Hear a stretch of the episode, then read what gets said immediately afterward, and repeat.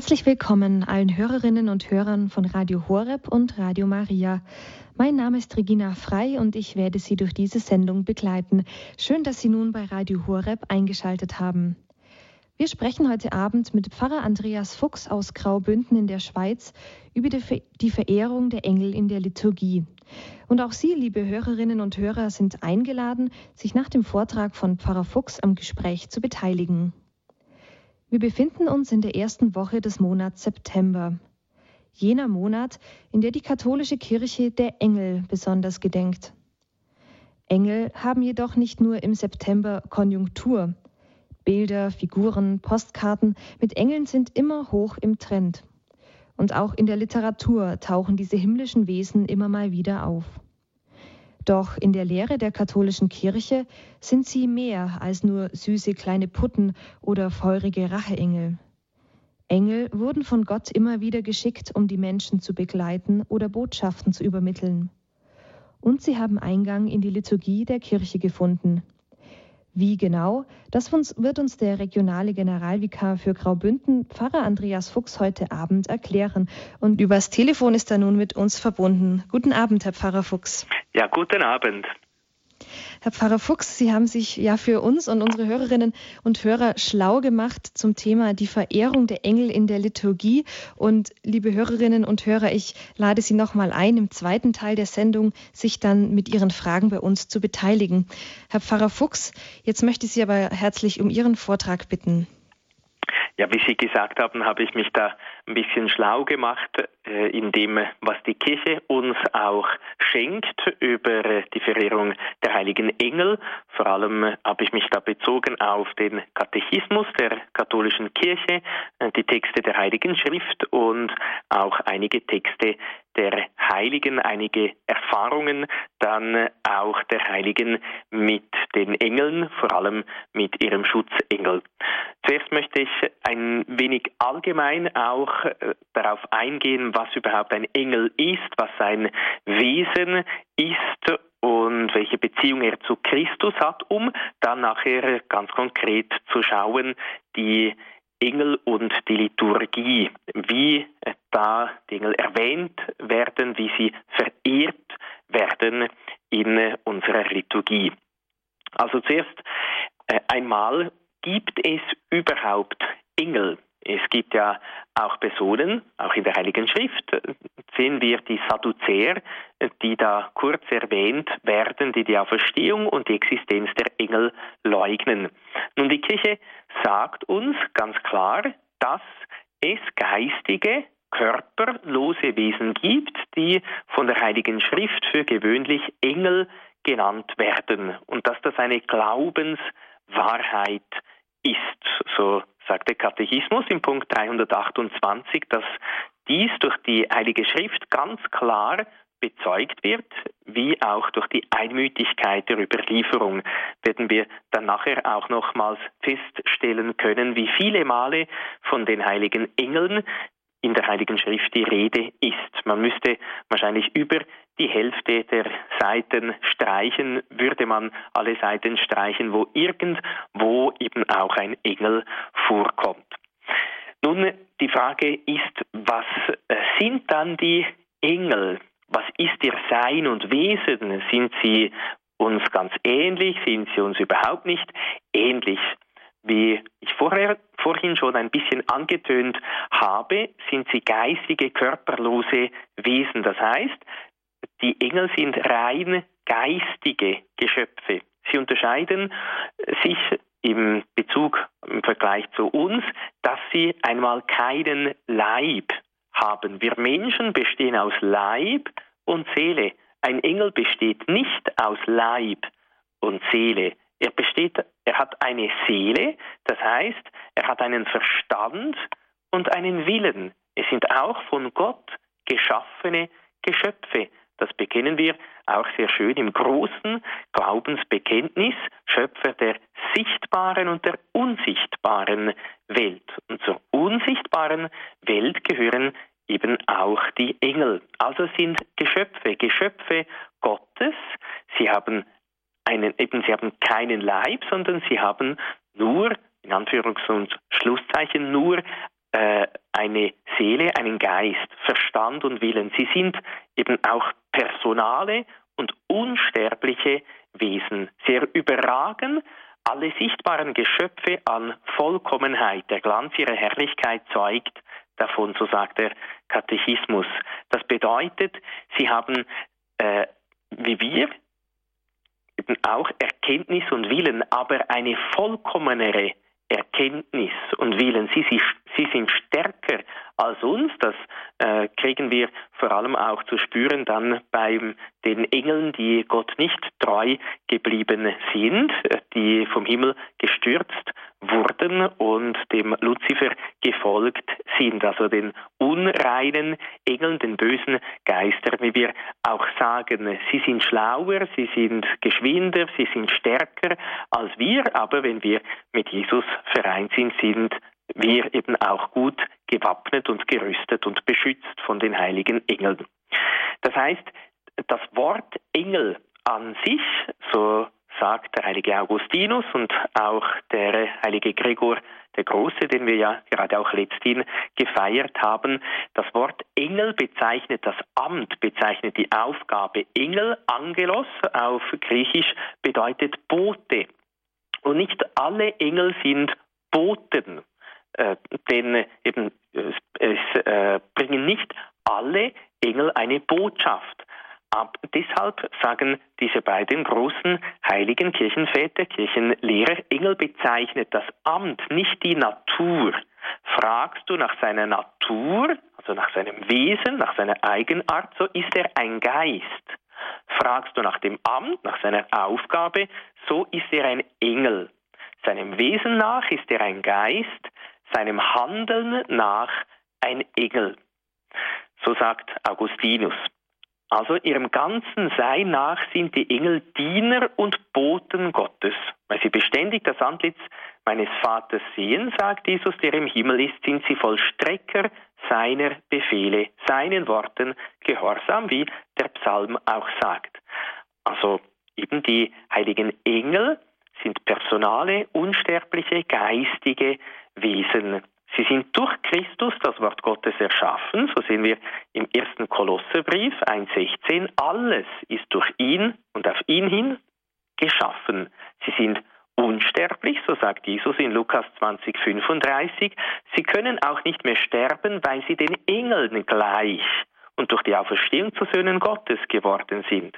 Sind geistige Wesen, sehen wir bei Matthäus 22, 30. Nach der Auferstehung werden die Menschen nicht mehr heiraten, eben nicht mehr gemäß dem Leib äh, sich vereinen, sondern sein wie die Engel im Himmel. Und schlussendlich sind sie auch selig. Sie schauen Gott alle Zeit, wie Jesus auch bei Matthäus 18,10 erwähnt. Ihre Engel sehen stets das Angesicht meines himmlischen Vaters.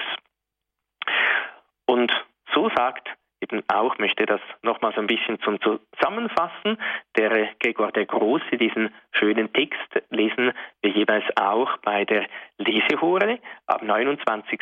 September, der heiligen Erzengel, wo er auch die Aufgaben von Gabriel, Michael und Raphael bezeichnet. Da sagt er, das Wort Engel bezeichnet die Aufgabe, nicht die Natur. Man muss wissen, dass das Wort Engel eine Bezeichnung für dessen Aufgabe, nicht für dessen Natur ist.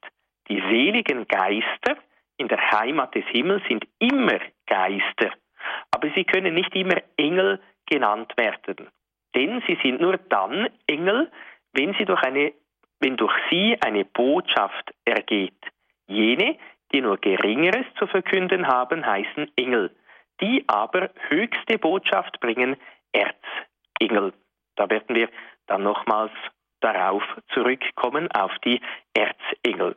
Nun, im allgemeinen Sprachgebrauch ist es aber so, dass wir alle diese reinen, von Gott geschaffenen Geister eben auch Engel nennen, auch wenn sie jetzt äh, streng genommen nicht eine Botschaft bringen. Und wir dürfen sie auch gerne Engel nennen, aber es ist ja auch wichtig, dass wir wissen, was das Wort Engel, Angelos, Bote eigentlich heißt, eben, dass das die Aufgabe bezeichnet, nicht ihre Natur. Aber ich möchte nicht dagegen sein, dass wir jetzt plötzlich sie äh, nicht mehr Engel nennen dürften.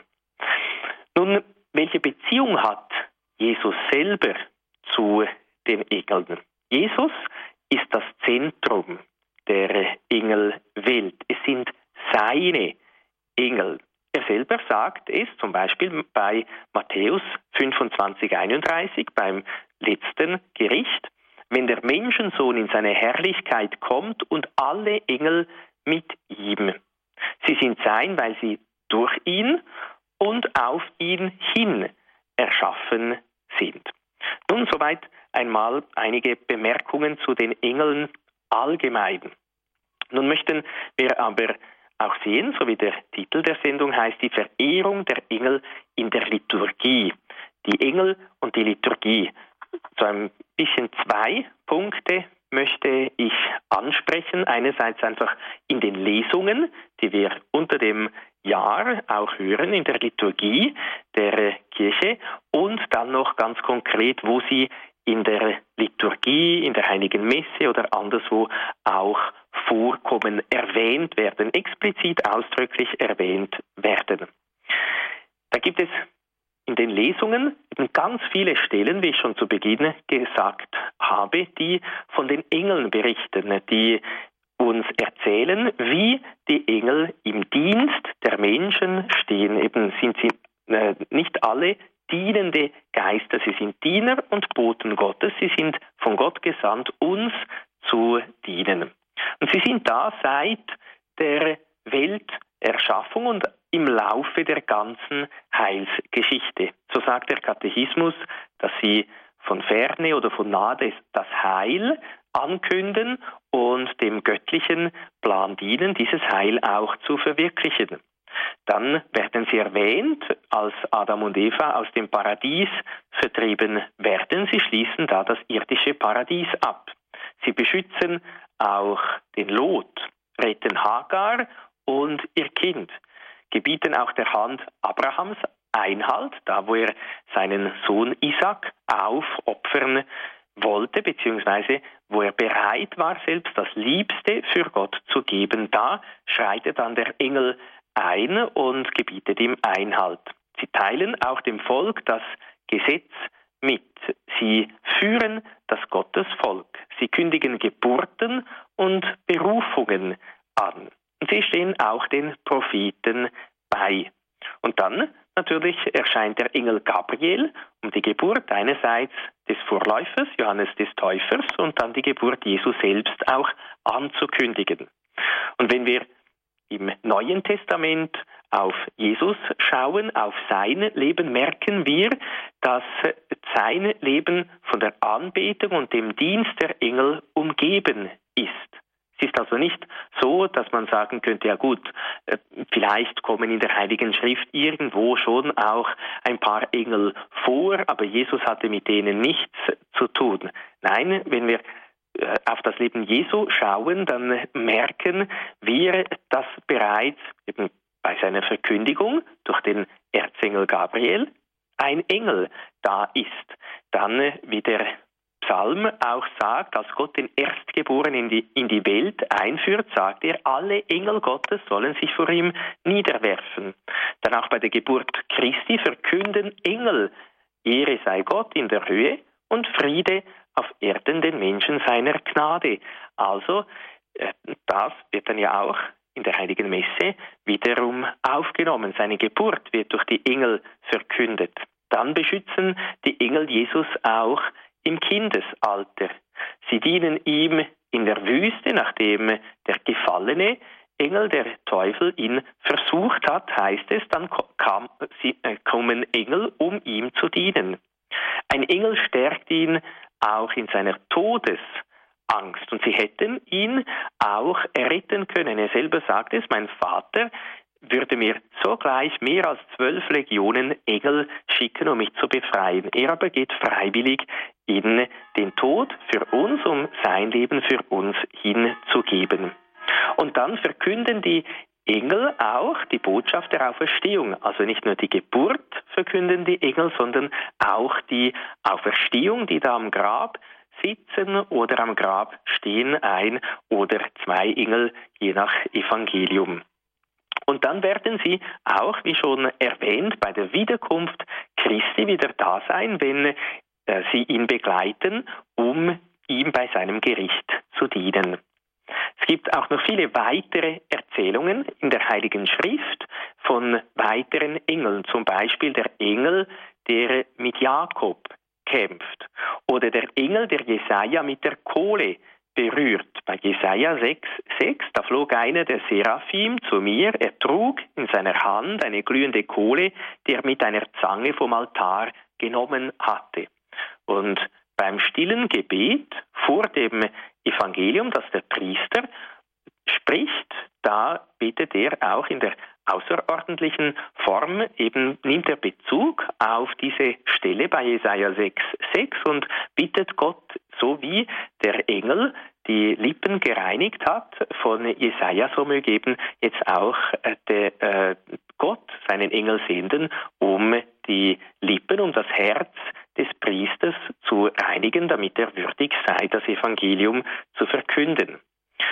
Dann eben auch die Wächter des Paradieses, das haben wir schon äh, bereits äh, gesehen. Die Engel verkünden die Geburt, äh, bei der Gra beim Grab sind sie da, bei der Auferstehung, auch bei der Himmelfahrt, eben zwei Männer, die in weißen Gewändern dastehen, sehen die Apostel, schauen da hoch und die Engel verkünden ihnen, jetzt kommt eure Zeit, jetzt ist die Zeit da, jetzt ist Jesus wieder zu seinem Vater zurückgekehrt und jetzt beginnt die Zeit der Kirche. Ihr sollt nun weiterführen, was Jesus begonnen hat.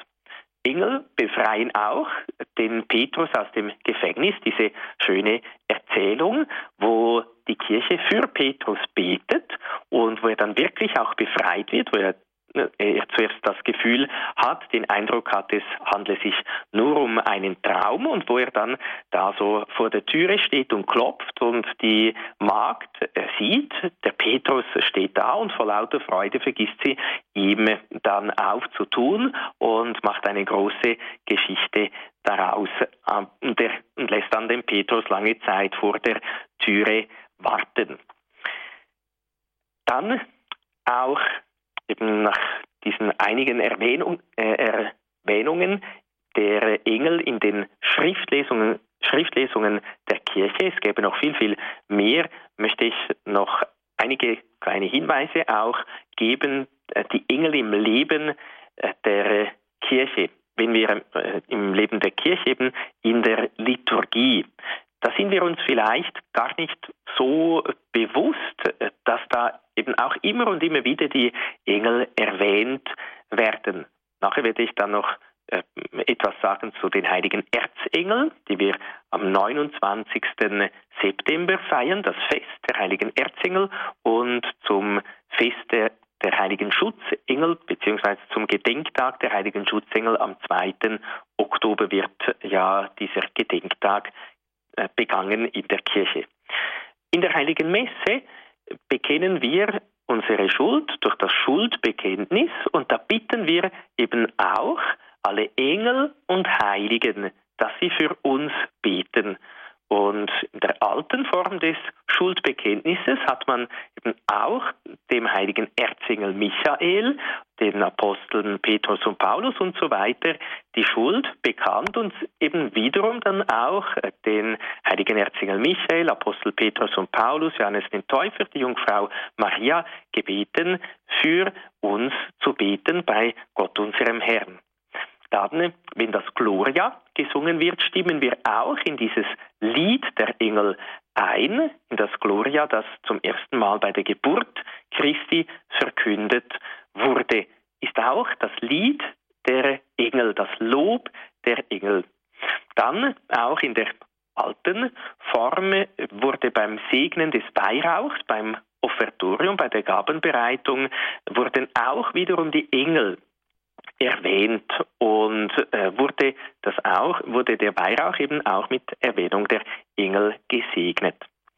Dann, wenn wir weitergehen in der heiligen Messe beim Sanctus, das ist das Sanctus, das schon im Alten Testament erwähnt wird, wie die Engel vor dem Thron Gottes stehen und heilig, heilig, heilig rufen und in der Liturgie heißt es bei der Präfation, eben diesem Gebet vor dem Sanctus, dass wir nun unsere Stimmen mit diesen Chören der Engel vereinen, voll Ehrfurcht rufen, ohne Ende ihn loben und preisen und ihm das Lied der Engel dann eben auch singen. Das heißt, eben wir vereinen unsere Stimmen mit den Engeln. Das heißt, wir nehmen bei der Liturgie an der himmlischen Liturgie teil. Und so wie, wie wir vorhin gesehen haben, als Jesus auf Erden lebte, haben die Engel ihm gedient und sie dienen ihm Tag und Nacht, wie es auch bei der Präfation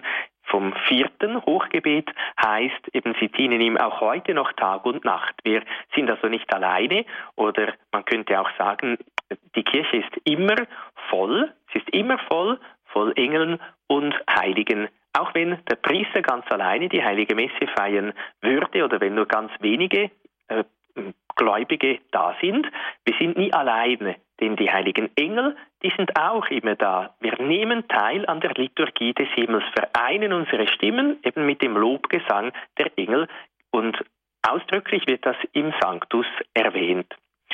Dann ist auch beim römischen Hochgebet, beim ersten Hochgebet, wo der Priester die Hände faltet nach der Wandlung, nach einigen Gebeten und sich verneigt und betet, dein heiliger Engel trage diese Opfergabe auf deinen himmlischen Altar. Eben der himmlische Altar, der Engel, der quasi die Vereinigung, die Verbindung schafft, die Brücke schafft zu der himmlischen Liturgie. Und dann auch bei der Bestattungsliturgie oder auch im cherubinischen Hymnus, der Liturgie des heiligen Johannes Chrysostomus, äh, ins Paradies mögen die Engel dich geleiten. Also da eben äh, bitten wir Gott auch, dass die Engel uns begleiten ins ewige Lebe, Leben, ins Paradies, in die Ewigkeit. Und es gibt eben auch zwei Feste, wie ich schon vorhin erwähnt habe, der heiligen Erzengel am 29. September und das Gedächtnis der heiligen Schutzengel am 2. Oktober. Darauf werden wir nach einer kleinen Musikpause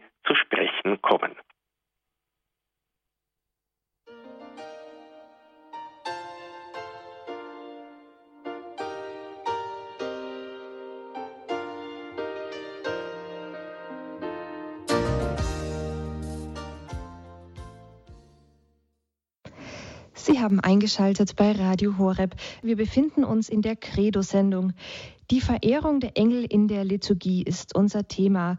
Unser Referent, Pfarrer Andreas Fuchs aus Graubünden in der Schweiz, hat uns im ersten Teil seines Vortrages über die Tatsache berichtet, dass Engel rein geistige Geschöpfe sind mit Verstand und Wille und dass wir sie in der Liturgie, ja besonders in den Lesungen und in der heiligen Messe in verschiedenen Teilen verehren. Wir fahren nun fort mit den Erzengeln. Ja, die heiligen Erzengel sind, wie ich schon im ersten Teil angedeutet habe, äh, habe Boten, die eine außerordentliche Sendung haben, so sagt äh, Gregor der Große. Eben jene, die einfach äh, eine Sendung haben, eine Botschaft bringen, die werden Engel genannt und jene, die eine außerordentliche Sendung, eine ganz besondere Botschaft bringen, die werden Erzengel genannt. Und wir feiern das Fest am 29. September der heiligen Erzengel Gabriel, Michael und Raphael. Und so sagt wiederum Gregor der Große, dass die Eigennamen deswegen erwähnt werden, weil der Name besagt, was der Engel zu wirken vermag. Gabriel heißt Kraft Gottes. Michael heißt, wer ist wie Gott und Raphael heißt Medizin Gottes. Also der Name drückt eigentlich schon ihre Aufgabe aus, drückt das aus, wozu sie gesandt sind, was äh, ihre innerste Sendung ist. Und Gregor erklärt das eben auch sehr schön. Er sagt, zu Maria wird nicht irgendein Engel, sondern ein Erzengel geschickt denn es ziemte sich, dass für diesen Dienst ein Engel höchsten Ranges kam, weil er die höchste aller Botschaften brachte. Denn in der heiligen Stadt, in der die Gottesschau die Vollendung des Erkennens bewirkt, gibt es keine Eigennamen, weil ihre Träger auch ohne einen solchen erkannt werden können. Nur deswegen, weil diese zu uns kommen, um uns einen Dienst zu leisten, erhalten sie von uns, von ihrem Dienst her einen Namen. Und dann erklärt er ihn auch, zu Maria wird Gabriel gesandt, der Kraft Gottes genannt wird. Er kam, um die Ankunft dessen zu melden, der in Demut erschien, um gegen die Mächte der Luft zu streiten. Er musste durch die Kraft Gottes verkündet werden, weil er als der Herr der Kräfte kam, der mächtig im Kampf ist. Gabriel wurde ja schon vor der Menschwerdung Jesu zu Zacharias auch gesandt. Der Unterschied war, da Zacharias verlangte ein Zeichen, ein Beweis, dass es wirklich wahr ist. Maria glaubte, sie hatte nur eine Frage, wie genau sie den Mutter Gottes werden soll. Und die Macht, die Kraft Gottes zeigt sich eben bei diesen beiden wunderbaren Mensch, bei diesen beiden wunderbaren Geburten, dass für Gott eben nichts unmöglich ist. Und interessant ist auch, dass der Erzengel Gabriel auch schon im Alten Testament, im Buch Daniel 9.21 erwähnt wird. Da heißt es, da sagt Daniel, während ich also noch mein Gebet sprach, da kam im Flug der Mann Gabriel, den ich früher in der Vision gesehen hatte. Er kam um die Zeit des Abendopfers zu mir, redete mit mir und sagte, Daniel, ich bin gesandt worden, um dir klare Einsicht zu geben. Dann äh, der zweite Erzengel, der heilige Erzengel Michael. Der Name, wer ist wie Gott, quis ut Deus. Je nachdem sehen wir in Darstellungen des heiligen Michael das auf dem Schild auch so eingraviert geschrieben.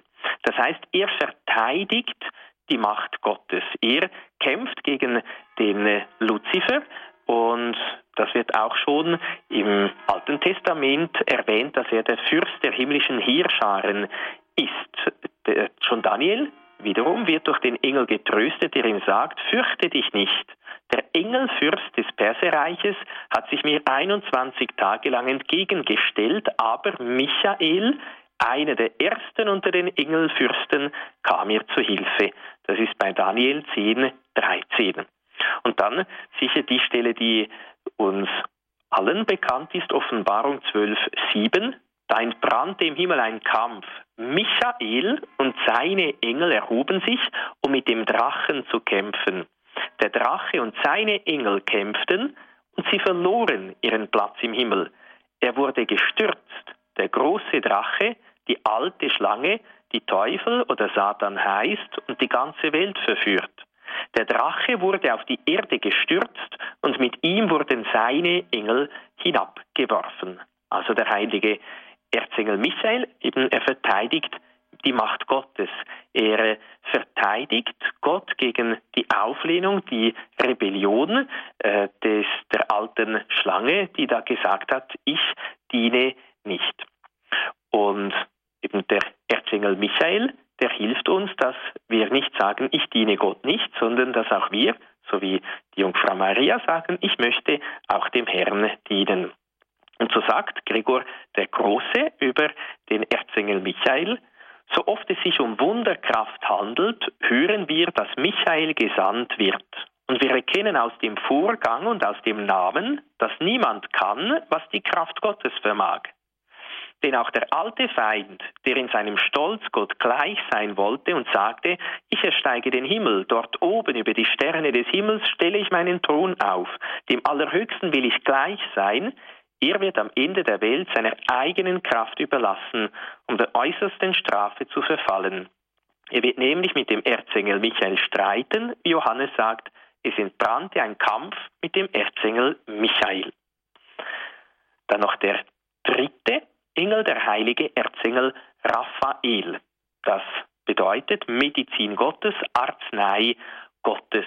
Und da erfahren wir vor allem im Buch Tobit. Ein sehr schönes Buch, eben das auch sehr trostreich ist, wie man sieht, dass Gott gerade auch durch seine Engel, durch den Erzengel Raphael, alles zum Guten führt. Er berührte wie ein Arzt die Augen des Tobis, Tobit und wischte das Dunkel der Blindheit weg. So war es passend, dass er Arznei Gottes genannt wird, weil er zum Heilen gesandt wurde. Das heißt eben, er ist auch wie ein Bote der Familie. Er hilft dem Tobias seinerseits, eine Frau zu finden. Dann hilft er dem Vater von Tobias, dem Tobit, wieder gesund zu werden. Er befreit auch die Frau von Tobias, die Sarah, vom Dämon. Er befreit Tobit von seiner Blindheit. Also eben er heilt, er äh, macht alles wieder gut und so äh, schenkt er eben auch die leibliche Gesundheit, das leibliche Glück. So hilft er uns auch in den Problemen des Alltags. Nun, wir haben nicht nur das Fest am 29. September der heiligen Erzengel Gabriel, Michael und Raphael, sondern einige Tage danach, am 2. Oktober, auch das Schutzengelfest oder äh, liturgisch eingeordnet das den Gedenktag der heiligen Schutzengel. Und da sagt die Kirche im Katechismus bei 336, von der Kindheit an bis zum Tod umgeben, umgeben die Engel mit ihrer Hut und Fürbitte das Leben des Menschen. Einem, einem jeden der Gläubigen steht ein Engel als Beschützer und Hirte zur Seite, um ihn zum Leben zu führen. Schon auf dieser Erde hat das christliche Leben im Glauben an der glückseligen Gemeinschaft der in Gott vereinten Engel und Menschen teil. Also ein Fest eigentlich, ein äh, oftmals auch sehr volkstümliches äh, Fest, aber ein Fest, das man nicht auch einfach in, so in die frömmlerische Ecke drängen soll, sondern äh, ein Fest, das uns eine tiefe Glaubenswahrheit, ein großer Trost auch sein kann.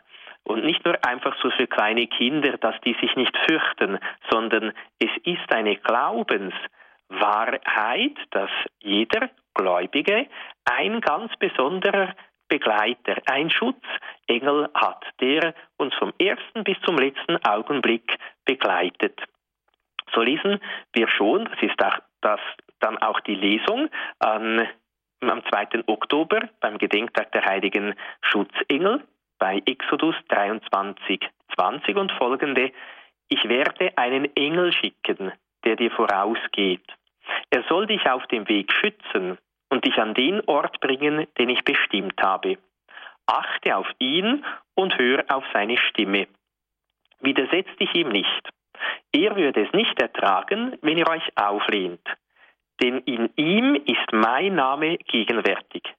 Wenn du auf seine Stimme hörst und alles tust, was ich dir, was ich sage, dann werde ich der Feind deiner Feinde sein und alle in die Enge treiben, die dich bedrängen. Das heißt eben, wenn wir mit dem Schutzengel ein gutes Verhältnis haben, gut auskommen, dann wird er uns helfen, Gott besser zu lieben und auch in all unseren Schwierigkeiten des Alltages uns begleiten, beschützen und uns helfen. Es gibt viele Erzählungen über äh, die heiligen Schutzengel, viele Erfahrungen auch. Die meisten von uns haben auch äh, solche Erfahrungen mit dem eigenen Schutzengel bestimmt schon gemacht, wo sie die besondere Schutzfunktion, die, den besonderen Schutz der heiligen Schutzengel, des eigenen Schutzengels auch erfahren und erlebt haben. Ich möchte nur einige kleine Dinge sagen über einen großen Heiligen, den ich sehr gerne habe, Pater Pio, der eben auch so ein inniges Verhältnis mit dem Schutzengel gehabt hat, ja, der in einem seiner Briefe selber geschrieben haben, alle Tage sind mit mir Jesus, Maria, Josef, der heilige Erzengel Michael, der heilige Franziskus und mein Schutzengel. Und schon als Kind hat er seinen Schutzengel beständig gesehen Er dachte eigentlich, dass das normal sei, hat dann später gemerkt, dass das aber, dass die anderen das eben nicht so sehen. Und es gibt da äh, auch in der Briefesammlung, der, den ersten Band gibt es auch auf Deutsch, die Briefesammlung äh, des heiligen Pio von Pietrelcina, von Pater Pio, auch eine sehr empfehlenswerte Lektüre. Da kann man eben direkt das, was er wirklich geschrieben hat, auch nachlesen. Da hat er so einen kleinen Zwist, einen kleinen Streit mit dem Schutzengel äh, gehabt, weil äh, Pater Pio sehr stark versucht wurde, geplagt wurde von den Engeln auf der anderen Seite, von den abgefallenen Engeln und er hat dann den Schutzengel um Hilfe gebeten und äh, der ist dann eben nicht sogleich gekommen, aber ähm, dann nachher eben klärt sich das auf. Ich möchte diesen Abschnitt auch Ihnen vortragen. Der Pater Pio schreibt einem seiner geistlichen Väter, er hatte zwei. Ich sage dir nicht, in welcher Weise diese Schurken mich verfolgen. In gewissen Augenblicken fühle ich mich, wie wenn ich sterben müsste. Am Samstag schien es mir, dass sie mir tatsächlich ein Ende setzen wollten. Ich wusste nicht mehr, an welchen Heiligen ich mich wenden sollte. Ich wende mich an meinen Schutzengel, und nachdem er ein wenig auf sich warten ließ, kam er endlich und sang mit seiner Engelstimme Hymnen zur göttlichen Majestät. Es passierte eine dieser üblichen Szenen. Ich beschimpfte ihn hart, weil er so lange auf sich warten ließ, während ich hingegen nicht vergessen hatte, ihn zu rufen. Um ihn zu strafen, wollte ich ihm nicht ins Angesicht schauen, wollte mich entfernen, wollte vor ihm flüchten. Aber er, der Ärmste, holt mich beinahe weinend ein, packt mich, damit ich, indem ich meinen Blick erhebe, ihm ins Angesicht schaue und ihn ansehe, wie er ganz traurig ist. Und da, sagt er, ich bin immer bei dir, mein geliebter Junge, und ich bewege mich immer um dich mit jener Liebe, die deine Dankbarkeit gegenüber dem Geliebten deines Herzens hervorrief. Diese meine Liebe für dich wird nie verlöschen, auch nicht mit dem Ende deines Lebens. Ich weiß, dass dein großzügiges Herz stets für unseren gemeinsamen Geliebten schlägt. Du würdest alle Berge, alle Wüsten überqueren, um ihn zu suchen, um ihn wiederzusehen, um ihn in, dieser, in diesen extremen Augenblicken erneut zu umarmen und ihm zu sagen, er solle diese Kette bald durchbrechen, die dich mit dem Leib vereint hält. Und er solle dich zu sich nehmen, ihm sagen, dass du hier, getrennt von ihm, mehr Traurigkeiten als Freuden sammelst. Du möchtest genau diese Gabe von ihm erhalten, aber ermüde nicht. Du musst noch ein bisschen warten. Er kann dir jetzt nichts anderes geben als den Strahl eines Sternes, den Duft einer Blume, den Klang einer Harfe, das Säuseln des Windes. Aber du höre nicht auf, es von ihm inständig zu erbitten, denn seine größte Freude ist, dich bei sich zu haben und obwohl er dich gegenwärtig nicht zufriedenstellen kann, weil die Vorsehung will, dass du noch ein bisschen in der Verbannung bleibst, so wird er schlussendlich dich wenigstens teilweise zufriedenstellen. Und dann schreibt Pater Pio, armes Engelchen, er ist zu gut. Wird es ihm gelingen, mir die schwere Pflicht der Dankbarkeit beizubringen? Und Pater Pio sagt dann auch, dass er als er das gehört hat, dass das, der, der Schutzengel nicht eigentlich aus eigener Schuld äh, ihm nicht geholfen hat, sondern eben, wie er erklärt, äh, Gott lässt das zu, damit er äh, noch besser, noch tiefer, noch schöner seine Liebe zu Jesus unter Beweis stellen kann, dann hat er dann auch wieder Frieden mit seinem Schutzengel geschlossen. Es zeigt diese Innigkeit, diese Vertrautheit auch äh, mit dem Schutzengel und es zeigt eben auch eigentlich diese äh, feine Liebe auch äh, zum Schutzengel und zu Gott. Nun, wir haben wahrscheinlich kaum diese, diese Sichtbarkeit des Schutzengels, aber auch für uns ist das eben eine Wirklichkeit, äh, an die wir nicht nur einfach am 2. Oktober denken dürfen, sondern eben alle Tage des Jahres. Und so möchte ich mit äh, einem kleinen Text schließen, auch wiederum von Pater Pio. Das ist aus dem dritten Band der Briefesammlung. Den gibt es leider noch nicht auf Deutsch, wo er einer, einem seiner geistlichen Kinder eben sagt, wie wir uns gegenüber unserem Schutzengel verhalten sollen. Ein Text auch, der für uns sehr trostreich sein kann. Äh, ein Text auch, der uns eben zeigt, wie gut Gott ist, wie liebend er ist, dass er uns wirklich äh, einen Engel zur Seite stellt, der uns begleitet, behütet und beschützt. Eben, dass äh, wir wirklich diese Wirklichkeit, diese Glaubenswahrheit nie vergessen sollen. So sagt er, habe eine große Andacht zu diesem so guten Engel. Wie tröstend ist der Gedanke, dass neben uns ein Geist ist, der uns von der Wiege bis zum Grab keinen Augenblick verlässt, nicht einmal dann, wenn wir es wagen zu sündigen. Und dieser himmlische Geist führt uns, schützt uns wie ein Freund, wie ein Bruder. Und es ist ebenfalls tröstend zu wissen, dass dieser Engel beständig für uns bittet, Gott alle guten Handlungen und Werke darbringt, die wir tun, unsere Gedanken, unsere Wünsche, wenn sie rein sind. Ach, vergiss diesen unsichtbaren Freund nicht, der immer gegenwärtig, immer bereit ist, uns zu hören und noch bereiter, uns zu trösten.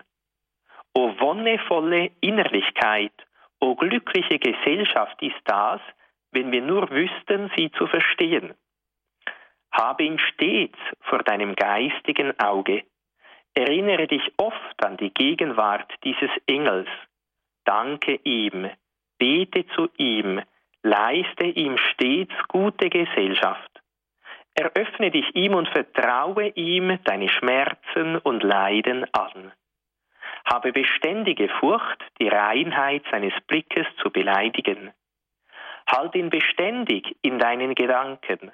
Er ist so feinfühlig, so empfindsam. Wende dich an ihn in den Stunden der größten Ängste, und du wirst seine wohltuenden Wirkungen spüren. Sage nie, du seiest alleine, um den Kampf mit unseren Feinden zu bestehen. Sage nie, du hättest keine Seele, der du dich eröffnen und der du vertrauen kannst. Dies wäre ein großes Unrecht, das man gegen diesen himmlischen Boten begehen würde. So wünsche ich uns allen, dass wir diese Freude an den Boten Gottes, an den heiligen Erzengeln, an allen Engeln, besonders auch an unserem Schutzengel immer wieder neu jeden Tag entdecken dürfen. So danke ich Ihnen für Ihre Aufmerksamkeit. Ja, herzlichen Dank an Pfarrer Andreas Fuchs für den Vortrag über die Verehrung der Engel in der Liturgie. Liebe Hörerinnen und Hörer, Sie hören die Credo-Sendung auf Radio Horeb. Und wir lassen nun das Gesagte in einer kurzen Musikpause noch einmal Revue passieren.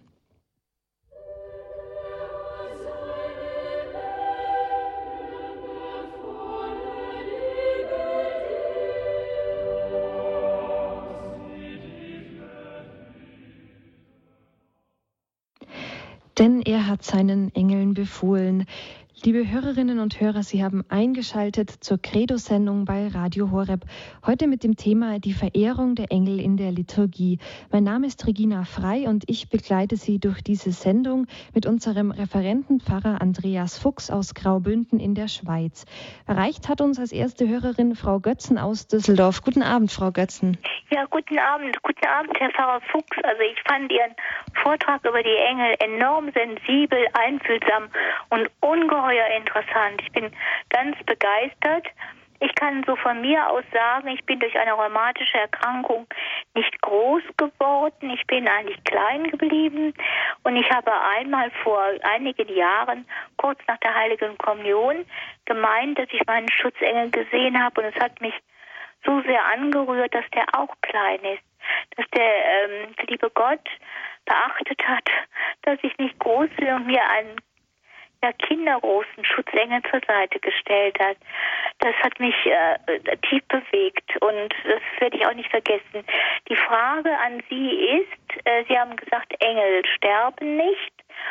Äh, was ist mit meinem Schutzengel, wenn ich nun sterbe und ja eingehe ins ewige Leben, wie auch immer, erst noch Reinigungsort, weiß ich ja nicht. Ähm, was ist mein, meinem Schutzengel? Kommt er wieder auf die Erde und bekommt eine andere Seele zur Begleitung? Gut, das weiß ich natürlich nicht genau, aber ich denke, äh, wenn äh, Gott uns schon hier auf Erden äh, einen Engel zur Seite stellt, der uns das ganze Leben begleitet, der die Aufgabe hat, uns in den Himmel zu führen, dann wird er sich bestimmt auch mit uns in der Ewigkeit auf ewig freuen. Ach, und, schön. und eben Jesus sagt auch, ihre Engel schauen stets das Antlitz des Vaters. Also sie sind beim Vater und ganz bei uns und führen uns zum Vater. Und ich, das ist, also ich glaube, da gibt es jetzt keine Lehre der Kirche, was dann genau passiert, aber irgendwie von von der Logik her, wenn der uns persönlich begleitet, wenn der eben unser Freund sein soll, ja, und dann sagt er einfach, ja gut, jetzt gehe ich wieder. Ich glaube, das, ja. Ja, ist irgendwie. Das ist so gut. Ja. Dann bedanke ich mich sehr, Herr Pfarrer Fuchs. Und bitte. Macht die Leitung frei für weitere Hörer. Ja, herzlichen Dank, Frau Götzen. Eine Auf, gute Nacht. Danke Ihnen auch. Auf Wiederhören. Ja, eine weitere Hörerin hat uns jetzt erreicht. Guten Abend. Guten Abend. Ich möchte mich auch ganz herzlich bedanken für den sehr, sehr interessanten Vortrag, vor allem für die beiden Auszüge aus Pater Pius Brief. Das war natürlich balsam. Aber meine Frage ist, in Kreuzworträtseln begegnet uns oft die Frage nach dem vierten Erzengel und damit ist Uriel gemeint. Ich habe aber biblisch noch nie davon gelesen. Was ist davon zu halten? Mhm. Ja, ich habe eben auch noch, ich, noch nie in der Bibel davon gelesen. Also ich, bin ich jetzt auch überfragt, ob der allenfalls in den sogenannten apokryphen Schriften äh, vorkommt. Kann sein. Also die apokryphen Schriften sind jene, die von der Kirche eben nicht als heilige Schrift anerkannt wurden. Aber eben in der Liturgie der Kirche, in der Heiligen Schrift äh, werden ausdrücklich Gabriel, Raphael und Michael äh, genannt. Andere werden nicht genannt, mhm. mit Namen. Vielen herzlichen Dank. Gut. Ja, danke Ihnen auch und alles Gute noch. Auf Wiederhören. Wiederhören. Ja, ähm, Pfarrer Fuchs, wie die Hörerin gerade schon sagte, Uriel, dann gibt es aber noch einen, und zwar den Luzifer, der ja eigentlich auch ein Erzengel war, oder? Können Sie da kurz was dazu sagen? Ja, also auch vom Wort her, äh, Luzifer heißt eben Lichtträger. Das heißt, die Theologie geht davon aus, dass das eine der höchsten Engel war, der aber dann sich leider gegen Gott aufgelehnt hat. Es gibt äh, eine Stelle im Alten Testament, äh, wo äh, da ein Engel sich auflehnt, sagt, non serbiam, ich diene nicht. Und das beziehen viele Heilige auch eben auf Luzifer, dass er zu stolz war, dass er so werden wollte äh, wie Gott, aber eben nicht so wie Gott, äh, auf die Art und Weise wie Gott es wollte. Äh, das zeigt sich nachher auch in der Verführung, Verlockung von Adam und Eva, von, von Eva, dass er sagt eben, ihr werdet Gott ähnlich sein, ihr werdet sein wie Gott. Und das bezieht eben dahinter, äh, sieht äh, die, die Kirche, die Theologie oder wie wir es gehört haben, äh, Johannes in der Offenbarung, der Teufel, die alte Schlange, eben diese verführerische Stimme, die sich gegen Gott aufgelehnt hat, ihm nicht dienen wollte, ihm nicht gehorchen wollte und äh, aus lauter Stolz eben das eigene Reich äh, gegründet hat, das gegen äh, Gott ist. Mhm. Ja, liebe Hörerinnen und Hörer, jetzt hat uns eine erste Hörerin wieder erreicht und zwar Frau Nesselhauf aus Brigachtal. Guten Abend. Guten Abend. Ich habe eine Frage. Mhm. Im Hochgebet wird doch genannt, dein heiliger Engel möge dieses Opfer zu deinem himmlischen Altar bringen. Wer ist dieser heilige Engel? Dein heiliger Engel. Gut, Äh, gut, äh, es ist nicht jetzt ein bestimmter äh, Engel, einfach eben mm, der Engel, der jetzt eigentlich, oder es gibt ja nicht nur einen Engel während der Liturgie, aber können ja auch sagen, die Engel oder der Engel möge eben dein Heiliger, der Engel, der dir Gott gehört, der in deinem Dienste steht, er möge uns verbinden, eben diese Opfergabe Christus auf den himmlischen Altar bringen. Also der wird nicht, es ist da nicht irgendein einen bestimmten Engel oder einen der Erzengel äh, gedacht, sondern einfach jene Engel, die im Dienste äh, Gottes stehen und der jetzt auch neben dem Altar steht, der möge äh, dieses Opfer, das Opfer Christi, den geopferten Leib Christi, auf den himmlischen Altar äh, bringen und uns mit allem, äh, mit aller Gnade und allem Segen erfüllen, damit, wenn wir äh, das Gebet geht ja dann weiter, wenn wir Anteil erhalten durch die Teilnahme am Leib und Blut Christi, wenn wir den, das, den heiligen Leib und das kostbare Blut Christi empfangen, dass wir dann mit allem Segen und aller Gnade des Himmels erfüllt werden. Das ist auch eigentlich ein Gebet zur Vorbereitung auf die heilige Kommunion, dass da eben auch wiederum der Engel Gottes oder auch unser persönlicher Schutzengel ganz besonders für uns eintritt, damit wir die heilige Kommunion gut und fruchtbar empfangen. Mhm. Ja, Dankeschön. Mhm. Danke auch für den Anruf. Mir kam noch eine äh, kurze Frage ja. und zwar, Jesus war ja ganz Mensch. Hat er doch dann auch einen Schutzengel gehabt? Jetzt habe ich das erste, der, das erste Mal Jesus war ganz ja. Mensch. Ja, ja. Als solcher muss er ja, ja. auch einen Schutzengel gehabt haben, oder? Ja gut, er hat natürlich eben, er selber hat gesagt, im Ölgarten, der Vater würde mir sogleich mehr als zwölf Legionen Engel ja, schicken. Also ja, er, ist, ja, er ist eben das Zentrum der Engel, äh, ihm dienen alle Engel oder äh, eben auf ihn bezieht sich alles. Äh, die einen Heiligen sagen, der Engel, der ihn da getröstet hat ihm, äh, und gestärkt hat, mhm. äh, das sei der Engel Gabriel gewesen.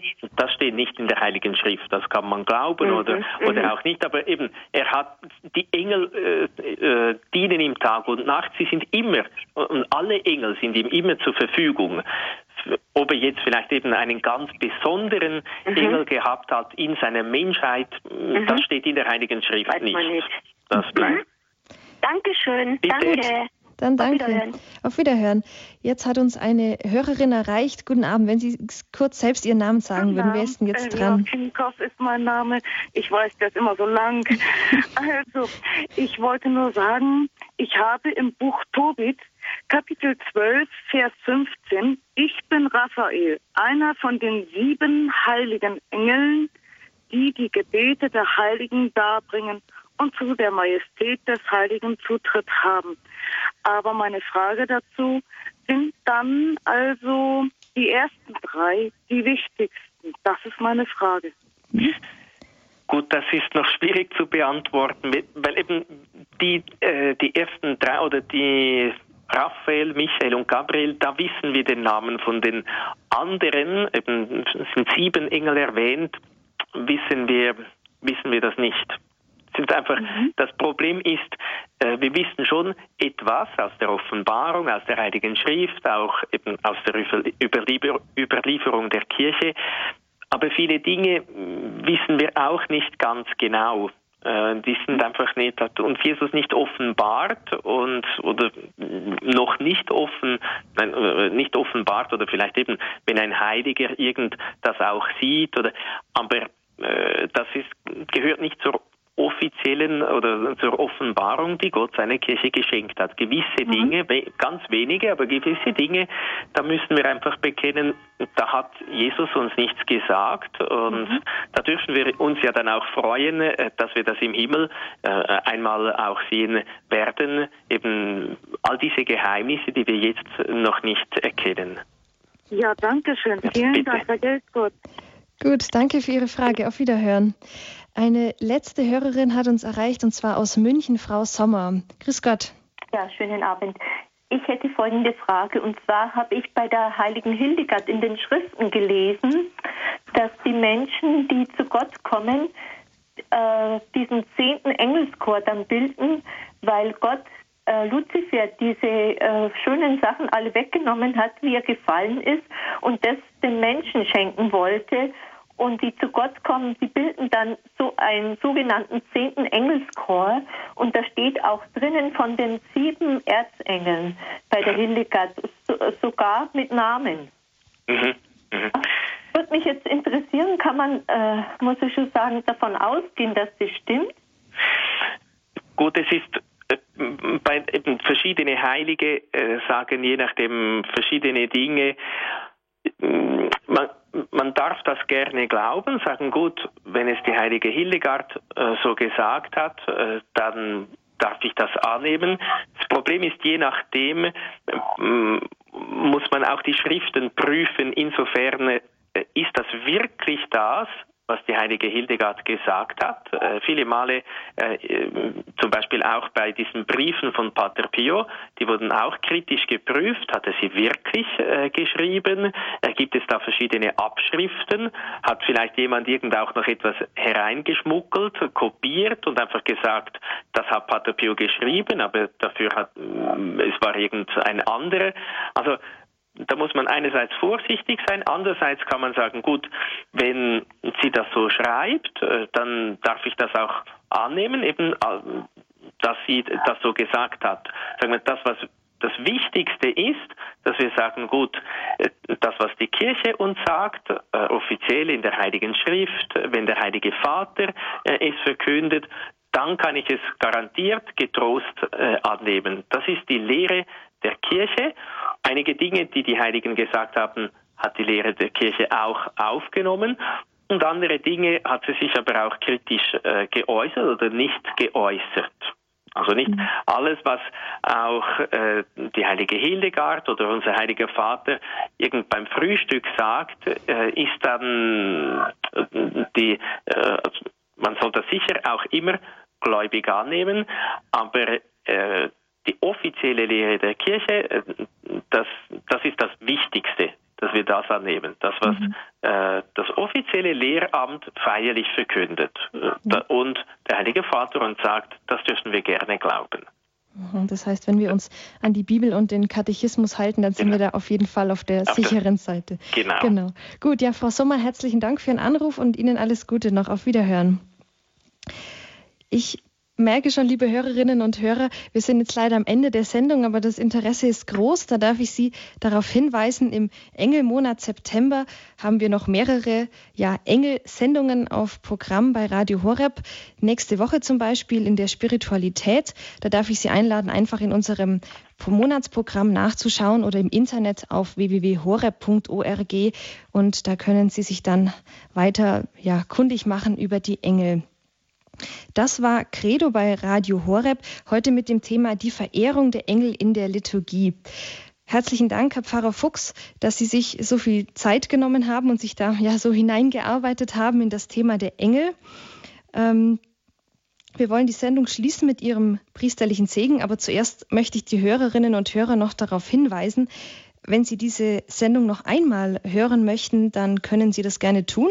Entweder Sie bestellen sich eine CD, also einen Mitschnitt dieser Sendung, bei unserem CD-Dienst unter folgender Telefonnummer 08323 9675 120. Und den CD-Dienst erreichen Sie zu den üblichen Bürozeiten, morgen zum Beispiel wieder ab 9 Uhr. Wenn Sie Internet haben, dann können Sie sich diese Sendung auch als Podcast äh, aus dem Internet herunterladen, auch auf unserer Seite www.horeb.org. Ja, Herr Pfarrer Fuchs, jetzt möchte ich Sie noch um Ihren priesterlichen Segen bitten. Ja, wir wollen Gott bitten, dass er uns wieder neu äh, diese Glaubenswahrheit ganz lebendig erhalte, dass wir äh, die heiligen Engel, auch wenn wir sie nicht äh, sehen, dass wir ihr Wirken auch spüren in unserem Leben, dass wir sie lieben, dass wir sie verehren, dass wir auch gut auf sie hören, um so umso einfacher zu Gott zu gelangen. Der Herr sei mit euch. Und mit deinem Geiste auf die Fürsprache der seligen Jungfrau und Gottesmutter Maria, aller Engel und Heiligen, besonders eure Namenspatrone und eure Schutzengel, segne, behüte und begleite euch der allmächtige Gott, der Vater und der Sohn und der Heilige Geist. Amen. Ja, liebe Hörerinnen und Hörer, das war Credo bei Radio Horeb. Ihnen herzlichen Dank fürs Zuhören und allen Anruferinnen herzlichen Dank. Mein Name ist Regina Frei. Ich wünsche Ihnen einen schönen Abend und eine gesegnete Nacht. Bis bald.